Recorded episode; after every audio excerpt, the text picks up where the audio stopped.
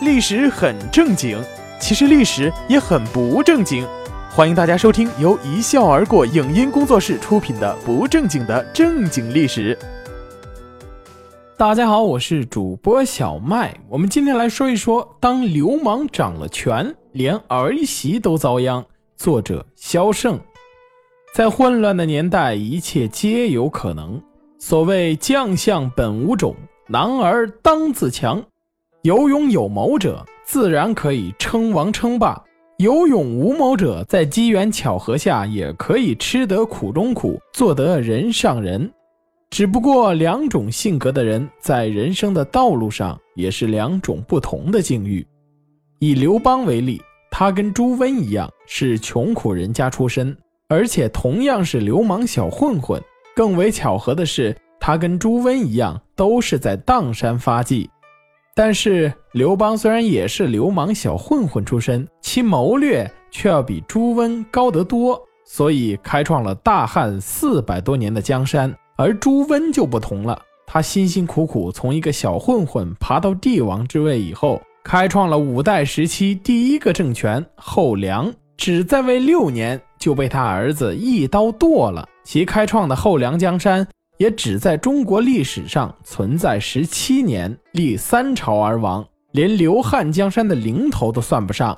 朱温在打江山的时候，跟刘邦一样是十分努力的，但是在坐稳了江山之后，他没有继续发扬革命的优良传统，开始放肆了。有句话叫做“人非圣贤，孰能无过”。其实就算是圣贤，也是要偶尔犯一点小错误的，这本无可厚非。可朱温所犯的却是大错误，而且他要么不犯错，一犯就犯下了两个致命的错误，直接就将他送上了鬼门关。我们都知道，文人不管是在和平年代还是在战乱年代，都必不可少。在和平年代，文人能够使文化繁荣，必要的时候还可以让文人来歌功颂德；在战乱时代，文人虽然没有武将和谋臣那么重要，但必要时还可以用来装点一下门面，显示我有文化，不是打家劫舍的土匪之流。但是朱温在发迹之后，就彻彻底底成了一个土豪，打心眼里看不起文人。什么叫彻彻底底成了一个土豪呢？这里跟大家解释一下，非彻底的土豪心里虽然也看不起文人，但表面上还是尊敬的。我们经常可以看到啊，有些土匪还是会养一两个半吊子文人来装点一下门面，有需要的时候呢，还能让他们写写宣传海报，策动一下无知的人民群众。而彻彻底底的土豪则痛恨酸溜溜的文人，而且把对文人的深恶痛绝表现在行为上。有一次，朱温行军路过一道山坡，看到一棵柳树下有几位文人坐在那里吟诗作赋。朱温一看，觉得这些人太酸了，酸到牙根里了，就跟手下说：“你们去把那棵柳树给我砍喽！”手下被他弄得莫名其妙啊，问：“砍柳树做甚？”朱温说：“砍了来，正好做车垢。”众所周知，柳树是很软的树木，用来做车垢纯属无稽之谈。但谁让他是土豪呢？手底下的人无奈，只好拿着刀去了。走到那帮文人近前时，说。前面那位是朱温，他要砍这棵柳树做车购，劳驾挪个位吧，换个地方作诗去。那时候的朱温还没有登基为王，只是个节度使，但文人们对天下时事还是知道一些的。一听到朱温这个名字，心想是个厉害角色呀，趁机拍一下马屁得了，就上前去说：“柳树当车购好啊，那柳树长得又高又大，简直是当车购的绝佳原材料。”朱温闻言，脸色骤然一黑：“你们当老子是白痴吗？老子虽然没读过书，可是也听说过‘风中之柳’这个词。柳树岂能拿来当车购乎？”话落间，朝左右看了一眼，喝声道：“还等什么？都给老子砍了！”有人可能会觉得啊，这种睁眼说瞎话的文人没点骨气，确实也该死。其实不管他们该不该死，遇上朱温绝对是死定了。即便是没有拍马屁。朱温也会拿出其他的理由把他们砍了。后来建立了大梁政权以后，朱温这才想起来朝廷是需要文人的，堂堂大梁朝，要是全朝上下全是武夫，一个个目不识丁，那成何体统？于是下令召集文人入室。当时的文人们都知道，那个姓朱的就是个杀人不眨眼的莽夫，去侍候那种人啊，纯粹是活腻了找死。因此应者寥寥，没人敢去。最典型的例子就是司马图，此人是当时的大儒啊，晚唐著名诗人，而且颇有气节。见大唐已经完蛋了，自己也没有那个能力挽救江山，索性就弃官隐居去了。朱温在听说此人后，就说务必要把他给我请出山来。司马图还算是比较圆滑，他接诏以后知道抗诏必死，果然就下山入朝去了。但是入朝之后，他佯装病入膏肓的样子，连走路都需要人扶着。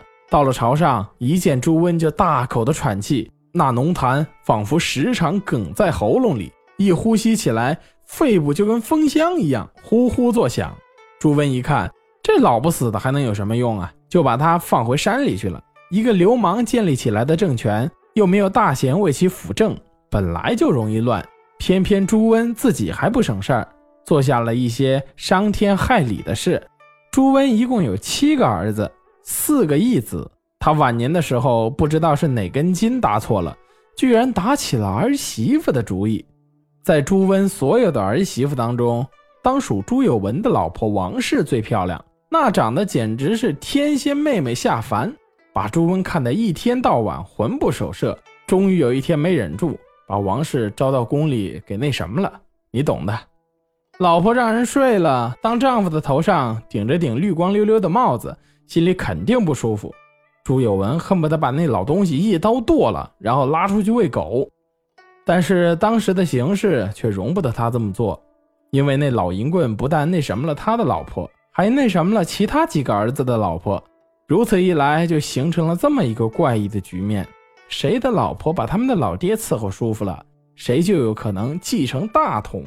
一般情况下，皇帝的儿子多了，哪个儿子能够继承大统，凭的是阴谋。凭的是本事，但是在朱温这里，凭的却是谁的老婆更温柔、更漂亮。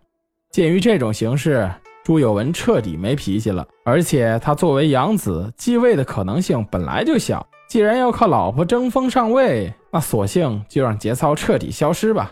于是就叮嘱老婆王氏，把那老东西伺候好了。在朱温纵欲过度，倒在香榻上的时候，朱有文的老婆王氏真的起了效果。朱温居然召他进宫，说是要交代后事。